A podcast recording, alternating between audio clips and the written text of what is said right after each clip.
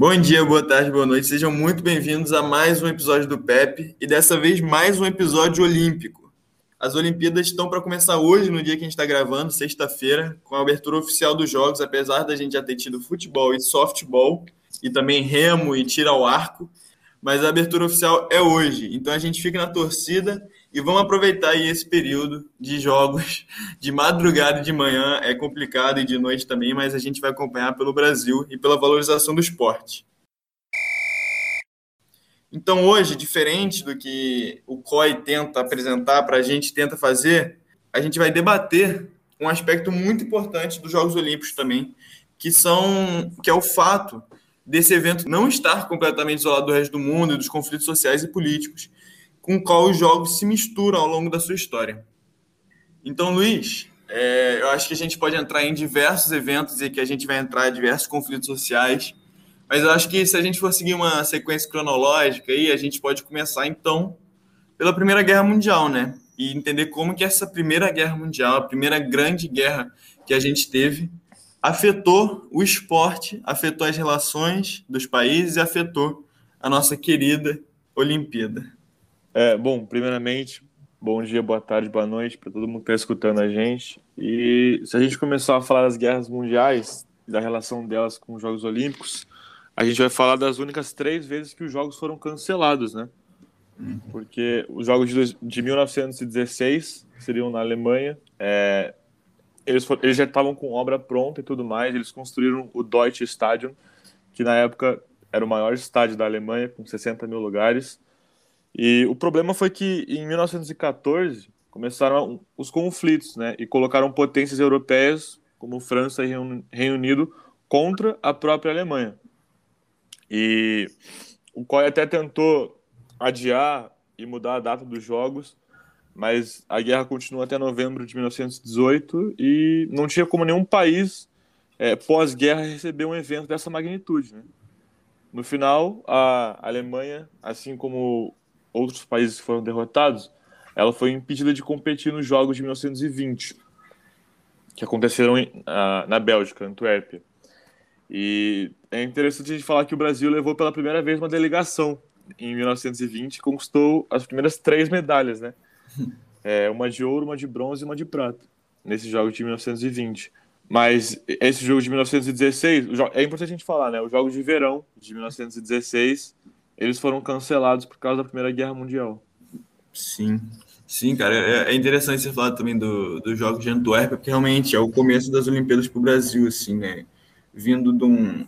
O Brasil não tanto, mas o mundo vindo, assim, de um momento de Olimpíada cancelada e que quase aconteceu de novo agora, mas a gente vai chegar ainda no coronavírus. Mas é o começo da corrida do Brasil pelas medalhas, né? Pela Olimpíada. E é, é muito louco isso, assim, tipo, a força mesmo da guerra, porque como que se coloca um evento dessa magnitude, né? Agora a gente, a gente que acompanha bastante a Olimpíada, a gente está vendo como que funciona, né? A quantidade de país que tem junto, como que eles têm que, como que entra um país que acabou de matar seus familiares, seu povo, e você entra para disputar um esporte com eles, entendeu?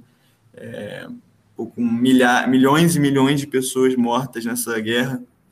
É, eu acho que é meio simplório falar, mas é, é que não tem clima, né? Pra... Exatamente, não tem clima, né?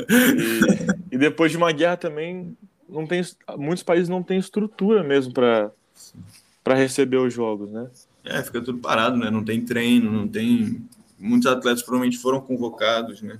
Exatamente. E a, a gente tem que entender também que o processo de você receber uma Olimpíada, obviamente, não é uma coisa instantânea, assim. Não é só você ceder o espaço e receber tem toda uma mobilização de estrutura e, e social mesmo, né? Todo, por isso que os, as sedes elas são escolhidas com bastante antecedência, para que a, a cidade ela possa se preparar, possa fazer obras, possa melhorar a, a ponto de ter capacidade para receber um evento desses mesmo, né? Pois é. E como você falou, né, continuando, essa foi apenas uma a primeira das vezes que que a Olimpíada foi cancelada por guerra mundial, porque infelizmente no século XX a galera gostava de uma guerra mundial. Então a gente teve mais uma logo depois, né? Alguns anos depois. E aí esse essa Olimpíada é um pouco mais complicada, né? Ela é ela é para ser em Tóquio. Foi em 19... É, eram os Jogos de 1940, né? Uhum. O Japão ia ser o primeiro país asiático a receber os Jogos. Ele receberia os Jogos de Inverno em Sapporo e os Jogos de Verão em Tóquio. Só que em 38 eclodiu a Segunda Guerra Sino-Japonesa, né? E essa ideia de, de receber os jogos começou a ficar distante. Então, o COI foi basicamente o mesmo processo de 1916. Eles foram adiando e tentando mudar até o ponto que ficou impossível, ficou evidente que não, não teria como é, receber os jogos, né?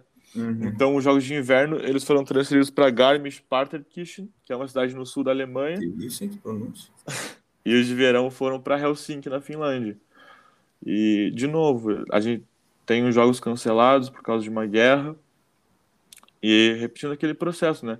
Mesmo que a guerra tenha começado dois anos antes, o, o COI ele teve essa percepção tardia de que não ia ter como realizar esse, esse evento, porque Sim. O país não tem estrutura para estrutura e clima entre aspas para receber, né? Sim, sim. Cara, eu vou, vou pegar aqui então, aproveitar que essa Olimpíada, que era para ser. É, foi eleito em 32 para ser feita no Japão para a Olimpíada de 1940. Eu vou aproveitar já então que era a Olimpíada de Tóquio. Falar desse coronavírus aí, cara. Pô, foi quase cancelado nessa Olimpíada. É, uhum. Acho que até, até hoje ainda. Alguns dias atrás, um diretor aí do, do Comitê Olímpico falou que poderia ser cancelado a qualquer momento essa Olimpíada. A gente tem dezenas e dezenas de casos de Covid já relacionados a, a essa Olimpíada, né, de atletas, de funcionários. Então, assim, foi um momento muito tenso para os atletas. É, pô, foi adiado e eu, eu, sinceramente, agora sim que eu estou ficando muito animado com as Olimpíadas, porque eu estava ainda achando que talvez fosse cancelado, sabe? Então, é, é um medo, assim, do que... Como que se faz uma Olimpíada em meio a uma pandemia, né? É, uma pandemia dessa magnitude é a primeira vez na história, assim, tão grande, né? Uma das maiores pandemias, se não a maior. Então, como que se faz? Quais são os protocolos? Como que se coloca? É... Enfim, e aí a Olimpíada teve que se ajeitar também, né? Muitos atletas pô, desistiram, é... não fala desistiram, né? É, preferiram não competir durante a pandemia. É, e eu vi uma atleta agora, acho que é da Holanda, cara. Não sei se você viu. Pô, muito dolorido isso. Atleta da Holanda que ela estava já na Vila Olímpica, ela já estava em Tóquio. Ela já estava lá para competir no skate. E uhum. ela foi ela foi diagnosticada com Covid, cara. E aí acaba o sonho, tá ligado? Tipo, é cinco anos treinando. E aí, pô, você por um descuido ali se pegou Covid, e é óbvio que é correto ela não competir, que ela não pode se manter na Vila Olímpica disputando, mas é dolorido, né? A gente vê assim, pô, a pessoa, depois de tanto tempo treinando, naquele momento ali ela foi diagnosticada Covid e ela não pode competir, sabe? Tipo, é uma, é uma Olimpíada totalmente diferente das outras. Pois é, é a gente está conversando na sexta, é dia 23, está sendo a abertura, agora que a gente, enquanto a gente está gravando. Sim. E ontem, na quinta, é, a Guiné ela anunciou que ela também se recusou a participar, né?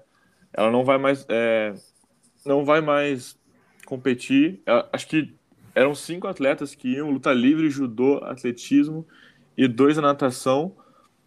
E eles não vão mais competir justamente por medo da, de, da contaminação. E o que você falou sobre essa atleta holandesa, eu acho que obviamente é muito triste, deve ser. É, pô, você sonha a tua vida inteira com aquilo tal. E aí, por causa de um detalhe, você vai deixar de competir. Só que ao mesmo tempo, eu acho que os atletas eles devem ter essa essa possibilidade na cabeça, assim, sabe? Tipo, a qualquer momento eu posso parar de competir por um motivo maior. Eu acho que todos que foram, eles, eu acho que eles foram com isso na cabeça, assim, sabe? Tipo, que, querendo ou não, ele corre o risco de não chegar ao final da competição. É, tipo, Mas... tipo, talvez eles. Talvez ainda antes, assim, eles pensassem, não, a gente vai estar na Vila Olímpica, a gente vai fazer um monte de teste, vai estar todo mundo sendo testado o tempo todo, então não vai ter. Mas aí na hora que começa, aí tem 80, 90 casos, você percebe, não, a gente não está imune ao mundo aqui. É, então, e é interessante a gente ver isso, porque assim como outros eventos grandes, é, as Olimpíadas, os jogos tiveram que se adaptar também, né? Por exemplo, não, vai, não tem público. Eu acho que. Eu não sei como eu me sinto em relação a isso, se era a hora certa de fazer. Sim. Mas é, a gente viu ao longo da, desses últimos meses vários. A Euro teve que se adaptar. É, a Euro foi adiada também, né? A, a, Copa América é duro falar que se adaptou, porque foi uma coisa. Seguiu mas, todos os protocolos. Testagem no braço. Mas a Champions teve que se adaptar. Pô, a gente teve a parada de vários campeonatos. E Sim. aí, é, como era uma coisa nova, que a gente nunca tinha vivido, todos os campeonatos. Eu falo de futebol, porque é o que eu acompanho, né? E a NBA também teve a bolha, mas todos os campeonatos eles tiveram que mudar, eles tiveram que se adaptar para continuar acontecendo. Sim, sim. E uh, os Jogos Olímpicos não são diferentes, né? Exatamente. E é isso, sim. É, é, um, é uma situação nova, assim, de as pessoas desistirem. Então, eu vi uma atleta paralímpica também, se eu não me engano, vai ser. Não sei se vai ser esse ano, porque a Olimpíada Paralímpica normalmente é um ano depois. Eu não sei se eles mantiveram esse ano, não tenho essa informação, ou se vai ser ano que vem também. Mas eu vi uma atleta paralímpica que é isso, sim. Acredito que seja esse ano ainda, porque ela, ela desistiu, acho que ela é dos Estados Unidos, ela desistiu na, na nadadora porque o COI proibiu dela de levar um acompanhante. Ela é cega e surda, se eu não me engano. Enfim, ela tem alguma deficiência, sim. Ela, ela, é, ela tem deficiência visual, com certeza. Eu não lembro qualquer outra deficiência. E o COI não deixou ela levar acompanhante né, para ajudar uhum. ela. Então, ela falou que não tinha possibilidade, ela não tinha como. Então, é, é isso, sim. E aí, eu acho que nessa Olimpíada ainda, para além do Covid, eu acho que tem duas outras coisas que é interessante a gente apontar sobre o cenário político, assim. Primeiro, um atleta do Mianmar. Eu não sei se você viu é, o nadador de Mianmar. Não vou nem arriscar tentar falar o nome dele aqui, porque eu com certeza vou errar feio, mas Mianmar sofreu um golpe militar há algum tempo atrás, né, alguns meses, já durante a pandemia. E ele tentou competir. Ele falou que agora, como o Comitê Olímpico do Mianmar está sob ordem de militares, ele é contra o golpe militar, ele tentou competir independentemente o que é possível também em alguns casos. O COI recusou, então ele falou: eu não vou participar das Olimpíadas. Ele desistiu das Olimpíadas e o argumento dele é que é, ele queria mostrar que ele, ele como atleta, estava disposto a desistir do seu maior sonho é, em combate à ditadura, à ditadura, o regime militar que está se instaurando no, em Mianmar, né? E aí um outro ponto, é, para além disso, é a relação da Coreia do Sul com o Japão. Porque o Japão ele construiu essa Olimpíada também como uma forma, e foi é, feita a propaganda dessa forma, de essa é a Olimpíada pós-Fukushima, pós o tsunami, essa é a Olimpíada da reconstrução do Japão.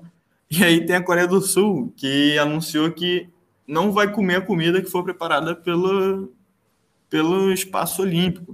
Então eles contrataram é, um hotel, um, um outro lugar que vai preparar a comida deles, eles vão selecionar os ingredientes, eles vão controlar tudo, por quê? Porque eles têm esse medo, segundo eles, da radiação de Fukushima.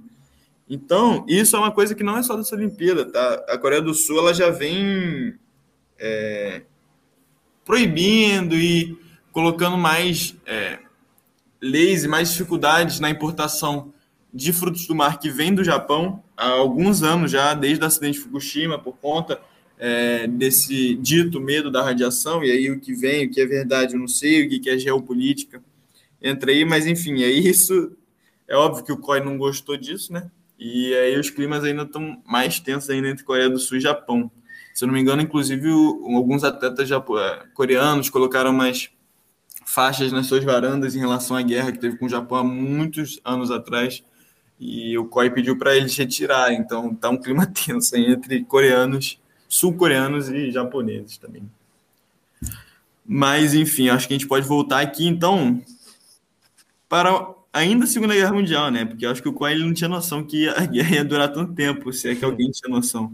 Então, em 1944, mais uma Olimpíada teve que ser cancelada. Foi cancelada. É, os Jogos de 44 iam ser em Londres, né? Sim. E apesar de das condições, o COI também tinha esperança de que ia conseguir realizar o evento. Só que, obviamente, a Segunda Guerra continuou e Londres ainda tentava se reerguer depois dos bombardeios nazistas de 44 e 41, né? 40, 40 é, é, 40 e 41. Sim.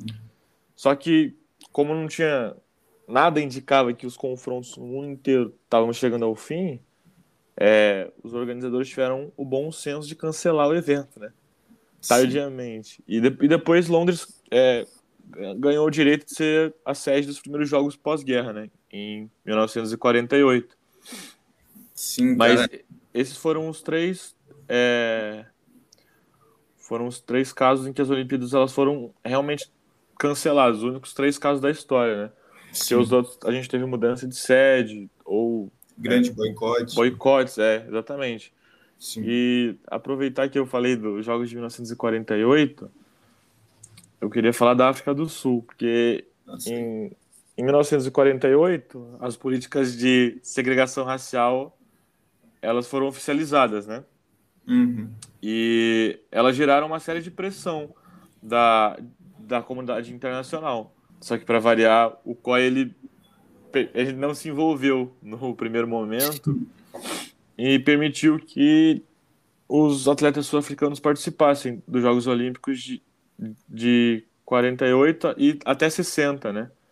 Só que apenas atletas brancos eram permitidos nas competições. É porque Isso... o COI, Luiz, ele é um órgão neutro, Luiz. É. Ele, é, ele não pode se envolver com apartheid, opressão, ele é neutro. Entendi. É. Só que em março de é, 1960, a gente teve o, o massacre em Sharpeville, que foi o assassinato de 69 manifestantes, né? Tanto que dia 21 de março é o dia contra a discriminação racial por causa disso. E a ONU, ela é, adotou várias resoluções para dificultar a relação dos países com o governo sul-africano enquanto durasse o, o apartheid, né? Uhum.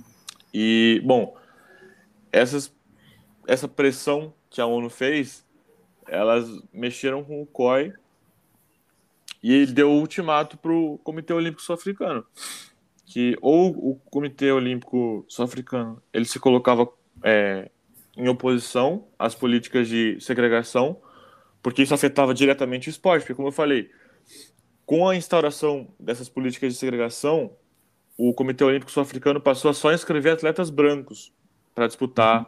os Jogos Olímpicos. Então, afetava diretamente o esporte. Então, ou eles se colocavam contrários a essa política do apartheid, ou eles estariam fora dos Jogos de 64. E como não teve nenhuma reação por parte do governo sul-africano, o COI retirou o convite à África do Sul. É, e o país ficou banido das Olimpíadas até 1992. Sim. Só que isso envolveu outros países também, porque é, até o fim do apartheid, a pressão internacional contra o governo sul-africano continuou e isso mexeu em, nos Jogos Olímpicos indiretamente, porque em 76 o time de rugby da Nova Zelândia visitou a África do Sul, apesar da oposição a, da ONU. E essa excursão ela revoltou uma série de países africanos que é, eles mandaram uma solicitação, uma solicitação formal para que a Nova Zelândia para que a Nova Zelândia fosse excluída dos Jogos Olímpicos de Montreal, né? Uhum justamente por é, respeitar esse rompimento do mundo esportivo com a África do Sul. O COI, como você falou, é neutro, então ele se, ele se negou a expulsar os neozelandeses, dizendo que é, como o esporte, como o rugby não era esporte olímpico à época, aquilo não tinha nada a ver com eles. E aí foi o primeiro boicote em larga escala na história das Olimpíadas foi nesse nos Jogos de Montreal. É, Seis, né? Isso, 29 países a maioria africanos, eles anunciaram um boicote e não foram competir. É, não, eu, eu fico pensando assim, o que que, o que que tem a ver com o COI, né? Porque o COI, qualquer coisa não tem a ver com o COI. E agora, não sei se você viu, é, a seleção feminina da Grã-Bretanha, ela se ajoelhou, não sei se você viu isso. Eu vi. Ela se ajoelhou antes do jogo e a, o COI tinha proibido todos os meios de comunicação de rede social de compartilhar a foto das jogadoras ajoelhadas. Só que aí depois eles voltaram atrás, óbvio, pressão social, né? Eles, elas não fizeram nada demais, elas se ajoelharam. É como se elas tivessem espancado alguém. É, então, assim, é, o COI realmente ele, ele se esforça para nos estressar. Ele se esforça para dizer que ele não se envolve com nada e, e é, o apartheid, assim, ele, ele, ele, é uma história muito complicada, muito triste, né? E é, que ainda hoje tem raízes na, na África do Sul e que afeta, mas é, a gente vê como isso afetava inclusive outros países africanos naquela época, né? Um boicote desse tamanho, o maior boicote da história naquele, até aquele momento, né? É, então a gente vê como afeta. A gente tem até hoje o, o ex-presidente da, se não me engano, é Zuma, o nome dele, né? É, o ex-presidente da África do Sul foi preso agora. É, aí eu não vou entrar aí, porque eu não tenho tanto conhecimento se ele é preso político, se ele é preso corretamente, mas ele era um dos uma das pessoas que lutaram contra o apartheid, né, durante essa época. E depois ele veio se tornar presidente e agora ele está preso.